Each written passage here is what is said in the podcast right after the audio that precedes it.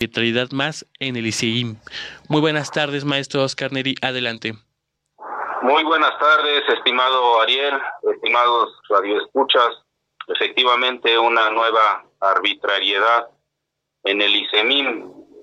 Creo que muchos, muchas de los funcionarios públicos, de los y las trabajadoras al servicio del Estado de México y los municipios, podrían dar testimonios de lo que está ocurriendo en este Instituto de Seguridad Social eh, del Estado de México y los municipios del ICEMIM, una institución en franca quiebra, en crisis, lleno de podredumbre y de desatención. Eh, desgraciadamente la noticia que hoy quiero compartirles es una noticia que he sentido en carne propia.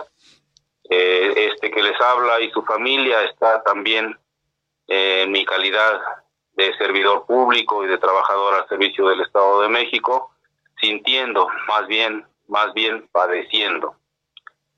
Eh, quiero compartirles, esto es a forma de protesta, en forma de denuncia pública, que eh, desafortunadamente mi hija, una chica eh, de 20 años, eh, discúlpenme por omitir sus datos personales, de una excelente estudiante, excelente deportista de alto rendimiento, ha tenido afectaciones en su salud, afectaciones de carácter neuropsiquiátrico.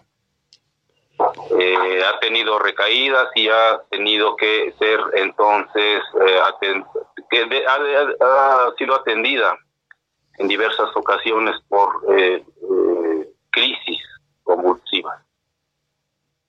Desafortunadamente, eh, el fin de año, el día 29 de diciembre pasado,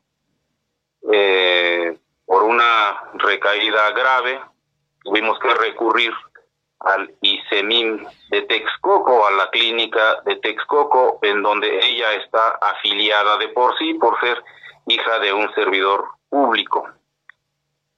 El error nuestro de la familia es no haber renovado semestralmente su afiliación, dado que es estudiante y mayor de edad.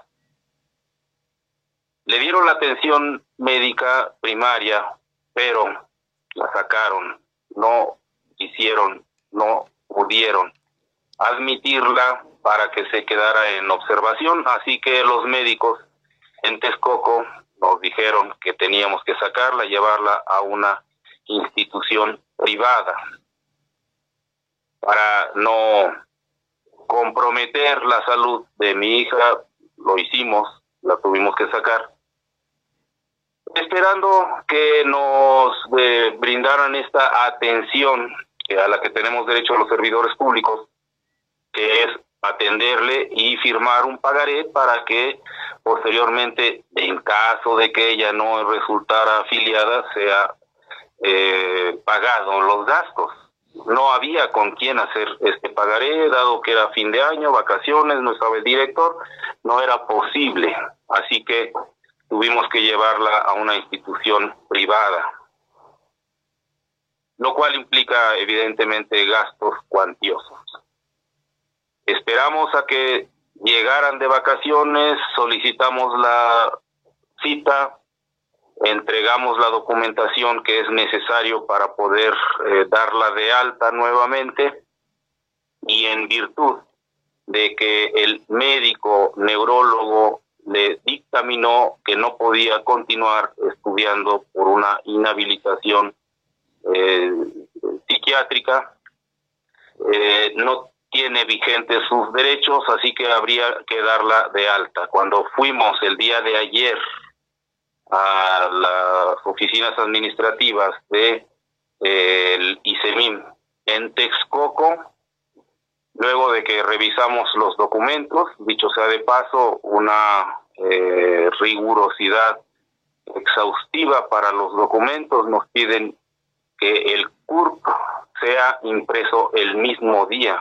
Nos piden que el acta de nacimiento tenga una en su original tenga una eh, impresión de no más de 15 días y que tenemos además que entregar el recibo del impuesto predial de la casa requisitos que no están especificados en los eh, lineamientos que se publican en internet y que dan a conocer eh, públicamente, sino que son muy, muy, muy, muy estrictos. Se hace la revisión, nos hacen el señalamiento, lo cual, bueno, este, pues desgraciadamente es este, este rigor en los eh, características técnicas de los requisitos. Eh, seguido nos dicen, bueno, una vez que tengan todo el expediente, van a, vamos a programar una visita eh, domiciliaria y posteriormente se hará un diagnóstico de parte de un especialista, lo cual es eh, sin duda uno de los requisitos y hay habría que cumplirlos, pero nos advierten, la respuesta se dará un año después para ver si procede la atención. El dictamen que tiene mi hija es de que no puede estudiar, está incapacitada para distintas actividades, lo básico, y desgraciadamente el ICEMIN a través de las funcionarias de Texcoco nos anuncian que la respuesta se dará un año después. Evidentemente la indignación nos llevó a eh, difundir y hacer una grabación eh, en Facebook, un, en vivo, transmitirlo. Eh, los las funcionarias y funcionarios del de ICEMIM solo se, nos vieron y no hubo más respuesta. ¿Qué es lo que pasa en el ICEMIM que se deja desprotegida a una chica que por no haber actualizado su eh, constancia de estudios porque dejó de estudiar, ya no tiene derecho a eh, ser atendida. Este que les habla, soy funcionario público desde hace 36 años, durante 36 años hemos eh, cotizado al instituto, Estamos hablando de miles, miles, cientos de miles de pesos que han sido eh, despojados de nuestro salario de manera obligada para canalizarlos a este Instituto de Seguridad Social. Y hoy me dicen que no tiene derecho, no la atienden, que la lleve a una clínica particular, que eh, no tiene derecho a, recibir servicio médico y que habría que habrá que esperar un año para ver si es posible o no. Qué mortificación de mi familia, de este que les habla, qué va a pasar con la salud de mi hija. Evidentemente, en el mensaje que hicimos circular en las redes sociales y el que pedimos ayuda para que nos ayuden, precisamente para que nos, nos echen la mano y podamos difundirlo y denunciar y protestar.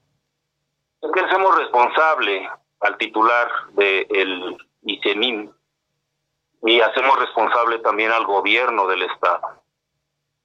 En este mensaje nosotros responsabilizamos a la maestra Delfina Gómez, porque votamos por ella, porque emprendimos la lucha por ella para que esta, estos vicios, para que la corrupción, para que esta eh, podredumbre heredada de eh, casi un siglo del gobierno priista se termine ya nuestros esfuerzos fueron para transformar precisamente esto. El ISEMIN es una institución que como servidores públicos y como servicio a los trabajadores debe incluir, no excluir. Debe facilitar la salud, debe posibilitar la salud no impedirla. Y lo que está ocurriendo en el ICEMIM es todo lo contrario. Nuestro más, nuestra más enérgica protesta por lo que está ocurriendo en el ICEMIM. No es un caso aislado, son diariamente decenas, son miles de casos en donde faltan medicamentos, falta atención, la atención es deficiente, no se atiende de manera oportuna. Así que las, los trabajadores hemos tenido que recurrir con nuestros recursos a instituciones privadas o a otras instituciones públicas para poder resolver los problemas de salud. Esto está ocurriendo en toda nuestra entidad y el gobierno del Estado debe, está obligado a tomar cartas en el asunto. Nosotros en nuestra familia estamos valorando posibilidades, muy probablemente emprenderemos un proceso de acción y de lucha en la ciudad de Toluca a partir de la próxima semana. No descartamos que empecemos un proceso de huelga de hambre hasta que el ICEMIN modifique esta actuación frente a las eh, necesidades que tienen las, los trabajadores y sus familiares. Es solo un botón de muestra. Hoy aprovecho el espacio que eh, eh, em, generosamente nos ofrece en esa radio para hacer esta denuncia, esta protesta. No es nuestro estilo utilizar de manera personal los espacios, pero esta vez es necesario. Hacemos un llamado al, al director general del ICEMIM y a la gobernadora Delfina Gómez, nuestra colega maestra, para que estas cosas se terminen, para que el Instituto de Seguridad Social del Estado de México y municipios sirva para la salud, no para impedir la salud. Con esto concluyo. Muchas gracias. Muchísimas gracias, maestro Oscar Neri, y pues esperemos que de verdad se haga justicia y que atendan más que nada las necesidades de los derechos de los derechos eh, de la salud en ese sentido. Nos vemos en la siguiente. Hasta pronto. Hasta pronto.